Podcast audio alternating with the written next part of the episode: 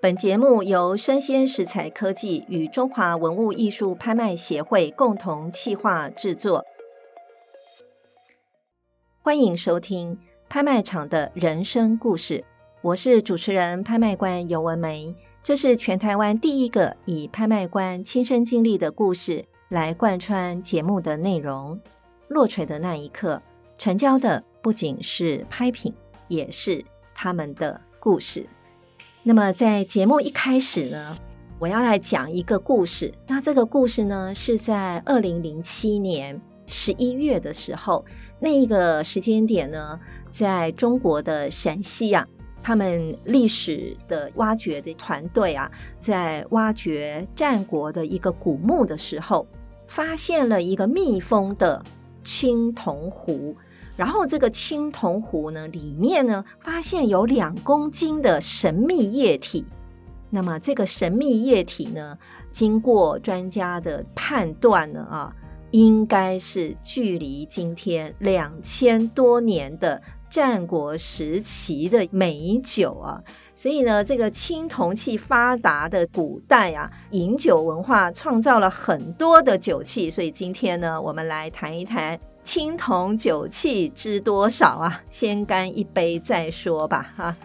那照例啊，我们还是邀请到我们很受欢迎的拍卖官啊，刘冠廷，冠廷跟大家来打个招呼。嗨，各位听众，大家好。其实今天秘书长找我聊这个话题的时候啊，我在想说，是不是在现场我们应该要喝个酒才对？哎，我也觉得，但是呢，说实在，我刚刚讲那个故事的时候呢，我就在想，如果啊是那个两公斤的神秘液体，就是那个两千多年的酒啊，如果要冠廷您喝的话，您愿不愿意尝试呢？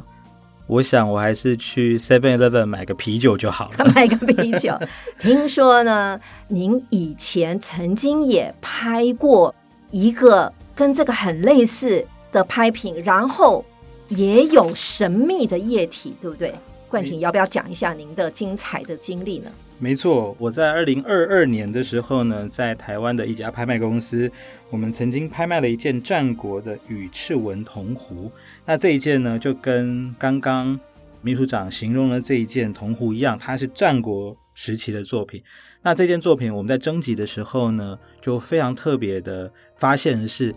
它里面有酒液。哦，而且呢，它因为盖子已经被密封处打不开，所以呢，它的酒液呢必须从罐底打一个洞，把酒液引出来。嗯那这引出来之后呢，这位收藏家呢也非常的用心哦，他还把这个液体呢送到英国牛津的实验室去做所谓的物理测试啊，就发现里面的这个液体呢，就是一些发酵物的沉积物，嗯那其实就是代表这个铜壶里面啊，原本储放的是酒，嗯也就是两千两百年前的美酒啊，没有错，就是跟秘书长讲的是一样的。哇，那我真好奇了，冠廷，你要不要后续追踪一下那位买家最后有没有把那个酒拿来喝看看啊？我们都很好奇。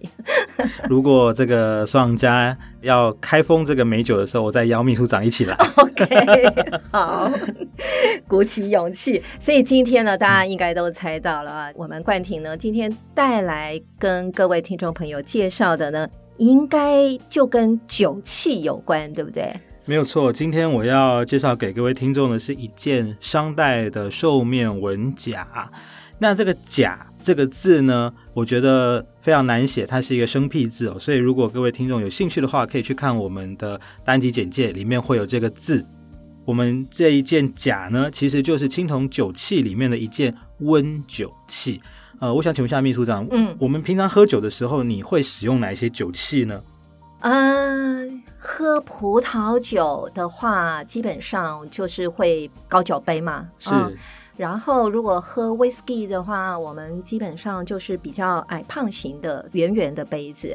那啤酒的话呢，当然就是比较大的一个，像马克杯这种造型的是比较大的啤酒杯子、杯啤酒杯等等。那另外喝高粱酒的话，就一口杯哦，小小的，小小的对，是没有错。其实我们呢，在古代的时候，尤其是在商朝的时候，嗯它对于酒器啊，可以说是非常的注重。我们都知道，这个商代是中国青铜的鼎盛时期，嗯当时呢，到目前为止啊，在殷墟妇好墓，就是商朝的大墓中，嗯，出土了两百一十件青铜器，里面居然有七十四趴全部都是酒器。哇我哦，们可以从这个数字就可以知道商朝人有多多爱爱喝酒。酒，所以呢，酒器呢，它又分成非常多不同的种类，比如说樽啊、弓啊、酉啊、壶啊、垒啊、方仪，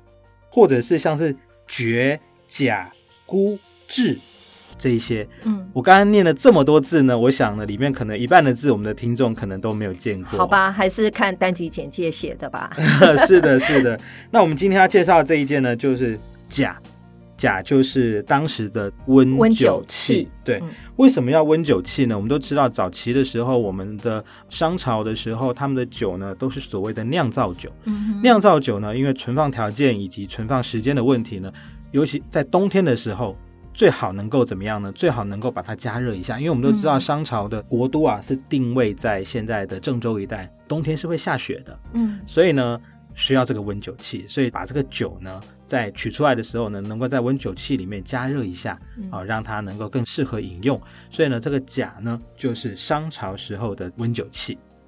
你讲到商朝温酒器，我就想到啊，商朝人呢喜欢喝酒嘛，商朝啊，纣王啊，酒池肉林哈、也是这个故事呢，其实让大家印象非常的深刻啊。所谓的酒池，那当然就是商朝的纣王呢，他就挖了一个池子，对不对啊？然后呢，他把酒呢灌到这个池子里面去。那肉林呢，当然就可以想象喽，他呢就把那个肉呢挂一串一串的，就好像是肉成林一样哦。然后呢，他请这个男男女女啊，裸身啊，在里面呢跑来跑去的哦、那这个呢，其实也是商朝喝酒文化啊、里面非常极致啊，非常对经典的一个画面啊、 是是是，嗯，那中国造酒的历史其实很久很久以前啦、在上古时代啊，《诗经》里面其实就有酒这件事情啊，所以其实中国人造酒喝酒啊，应该超过五千年的历史啊。是，所以在很早期的时候呢，像新石器时代，其实那时候还没有青铜器啊，那时候是陶器，对陶不对器啊？是陶器呢，里面就有发现装酒的一个功能，就有酒器了。是可见呢，是是中国的酿酒啊，从上古时代，然后经过夏朝，然后商朝，喝酒的器具就越来越多了，对不对？哈没有，错，其实商代人是非常非常喜欢喝酒的，嗯上至王公贵族，下至平民百姓，他们都非常喜欢喝酒。嗯，那所以商代就是因为这么喜欢喝酒呢，间接导致，也可以说是直接导致商朝的灭亡。嗯嗯，我们都是可以知道说，这个纣王啊，酒池肉林，刚刚秘书长有说过。嗯那到底什么是酒池肉林呢？其实啊，就是纣王呢，他的好色跟好酒是出了名的。嗯嗯嗯那纣王呢，为了要镇压他的敌对的势力啊，嗯所以呢，镇压了敌对的势力之后呢，叫做苏轼。嗯这个苏轼被他镇压之后怎么办呢？嗯他觉得说，哎呀，这个再不贡献一些什么，我就得亡国了，对不对？嗯这时候呢嗯，他就贡献了自己的爱女，就是谁呢？就是妲己，哦，就贡献了妲己给商纣王。嗯纣王得到这个妲己之后啊，哇，这真的是太开心了，因为妲己是美若天仙嘛。嗯这时候呢，纣王为了要讨这个妲己的欢心啊，嗯对他的要求就是百依百顺。嗯所以呢，他在商都附近建了一个富丽堂皇的宫殿，叫做露台。嗯，这个地方呢，让妲己呢可以载歌载舞，嗯然后呢，让宫殿里面啊夜夜笙歌。嗯这时候呢，纣王还命人挖了一个池子，就是刚刚讲的酒池，嗯挖了一个十丈长、五丈宽、两丈深的大池子，嗯里面呢倒满了酒。嗯，然后后呢，又命令他的属下宰杀了数百头的牲畜啊、嗯飞禽啊、鸡鸭鱼肉这一些，嗯把它身上最嫩的肉都割下来，挂在旁边的树枝上。嗯这个就是酒池肉林的由来。然后呢，在酒池肉林里面呢，男男女女。都没有穿衣服，嗯想要吃肉的时候呢，就伸手拿一块肉下来吃；想要喝酒的时候呢，就俯身进入这个池子里面吸一口酒。嗯哇，这听起来真的是非常荒淫无道的一个极乐世界，极乐世界啊真！的所以呢，就是因为这样子的享乐喝酒呢，嗯让商纣王一蹶不振，嗯让他呢每天沉溺在享乐之中。所以呢，这时候啊，周武王呢就趁着各路诸侯啊都对商纣王非常不满意的时候呢，发起了讨伐。所以呢，商朝呢就灭亡了。嗯所以我们也可以说，商王朝是因为酒而兴盛，也是因为酒而灭亡。嗯，所以听说后来的周朝他们就比较不喝酒了，对不对？没有错，比较我爱吃。是的，我们也可以从青铜器演变的器型来看，从商朝末期到周朝的初期的时候呢，还有一些酒器，嗯但到周朝的晚期呢，基本上酒器的出土的比例呢就变得非常非常低了。嗯所以呢，因为周王是有意识的规定他的臣民、他的诸侯们不能喝酒，因为喝酒会误事。嗯，所以呢，酒呢，它可能是会让一个文化哦来兴盛，它也有可能让一个朝政来灭亡、没有。错， 对，其实，在《红楼梦》啊里面呢，其中有一段哦，也有谈到酒器哦，这是大家都很喜欢的刘姥姥逛大观园。结果呢，这个《红楼梦》里面贾府怎么样炫富呢？其实他就是拿出了两只酒杯啊来炫富。那因为那个酒杯啊上面就是刻着我们今天所讲到的那个“贾”那个字，啊，然后呢，它意思就是说，我是用一个名贵的酒杯是啊，然后呢来招待啊这些客人们啊。其实这个也是他炫富的一个方式。没有错，其实我们知道青铜器呢，其实到汉朝以后呢就比较少了。但是呢，什么时候又开始兴起呢？其实是到了宋朝，因为宋朝那时候开始流行复古，嗯所以呢，他们就会把很多出土的铜器，甚至是新铸的一些铜器，拿来做炫富的动作，就是说，哎，我拥有一个周朝的，或拥有一个商朝的这样子的一个酒器，嗯所以不是只有在我们现在有这样子的复古或炫富的动作，其实嗯远古在宋代啊，其实他们也都已经这么做了。 好，所以呢，说不定会有企业他听到了这一集之后，马上就开始复刻版啊，酒气 夹就出来了。是是是，有 可能，有可能。哦 OK，那大家都很喜欢喝酒，所以也发展出很多很多不同的酒器。就像刚刚冠廷有说的，譬如像其中有一个酒器叫方怡。我曾经在二零一四年的时候也是拍过一个酒器，它就是方怡，它是商代的青铜的饕餮纹的方怡啊。那这个方怡呢，它当时呢起拍价，我就记得很清楚，四千万起拍。是然后最后呢是五千七百六十万落锤，所以那一个方怡啊，真的就是我怎么形容它的样子呢？它就是像一个方方的盒子的一个样子，可是它上面呢有一个盖子，然后它这个盖子呢又像是一个屋顶的样子，嗯，然后这个屋顶上面呢，又有一个小屋顶啊，因为那个小屋顶呢，就是让大家呢，哎，把那个盖子拿起来，就有点像现在的那个锅盖上面不是一个圆圆的一个钮钮，对，哎，类似像这样子的哦。那我们看到的酒器当然都长得不太一样啊、譬如像刚刚冠廷有讲的甲哈、这个酒器啊、那我们也有看过、有的酒器不是温酒的，是拿来喝的啊、喝酒的。这个是造型还是不太一样，但是呢，有一个共通点，就是呢，上面有两根像香菇形状的柱子啊，在它口沿的部分呢、这两根柱子到底是要做什么用的呢？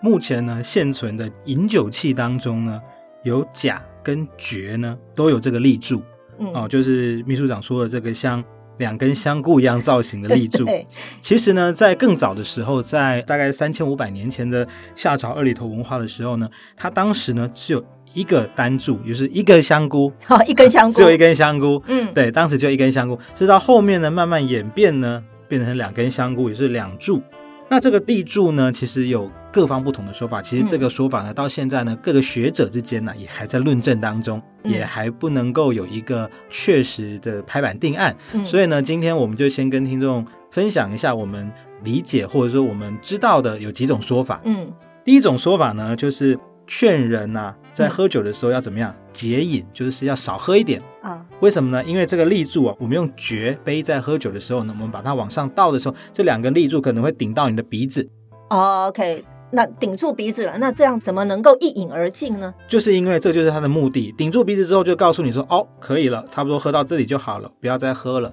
就劝人呢要少喝酒嗯，啊、少喝酒的一个目的哦，嗯不要喝多了失态啊这样子哦、嗯的一个部分。嗯嗯嗯第二个部分呢是滤酒的作用，哦，第二种说法是滤酒、对，过滤酒。过滤酒。对，因为我们刚刚有说，其实，在商代的时候呢，它的酒啊都是所谓的酿造酒。嗯酿造酒里面呢，可能会有一些植物的纤维啦，或者是一些谷物的纤维啊在里面。嗯，所以以呢，他们在喝酒之前呢，会先上面铺一层所谓的过滤网，嗯然后呢再把酒往下倒，嗯然后呢上面这两根立柱呢就起到了一个固定滤网的功能。哦，有一点像现在我们其实有一些泡茶的茶器里面也有一个网，然后你把茶叶放进去，对不对？然后冲了水之后，你把它那个滤网拿起来没，错，没哎那错。个茶叶渣渣它就拿起来了。没错，没错。那有一说就是说它是一个滤酒的功能，嗯啊、这是第二种说法。嗯第三种说法呢，其实是比较有趣的说法，因为我们嗯都知道古人可能会留很长的胡须，嗯那尤其是古代的男子啊，这个嗯胡须是他的一个威严的象征嘛。嗯，所以胡须呢，在喝酒的时候，是不是觉得很碍事，对不对？对对，我会沾到酒杯里会面去。沾到酒杯里面，对不对？嗯所以呢，也有一说是说这两个立柱啊，是可以把它的胡须呢往两侧拨开，然后把它胡须固定 住的一种功能，就是哦固定住的胡须，不要让 OK 胡须沾到了酒。我哦了解。对，那有没有第四种说法呢？我来补充一下好了。好第四种说法是我想的啦哈，因为说实在，它是青铜器嘛，你总是喝完酒要洗杯子啊，所以洗完了杯子里面还是会留一点水嘛。那我们现在洗杯子，其实洗完杯子，我们都会把它怎么样倒扣过来是，让水沥干哦。那第四种说法就是。哎，你要做沥水的功能，就是说青铜杯，你然后把它洗完之后，你把它倒过来，然后刚好那两根香菇的立柱呢，就顶住了桌面，然后让口沿呢不会接触到桌面。你觉得有没有这个可能呢？我觉得很有道理耶，而且这个是要有实物经验的人才会想得出来的。哦，那一定是女性想法 对对，有在做家 事有在的，做家事的。 是哎，是那是，还有哦，想问一下冠廷哦，其实说实在的，除了像香菇一样造型的立柱之外，还有没有其他造型的立柱呢？基本上呢，像香菇一样这个造型呢，是最早期的造型。嗯，呃，是大概在夏朝跟商朝的造型。那一路到了周朝之后呢，这个立柱呢，它就有开始有不同的形式，比如说出现了凤鸟、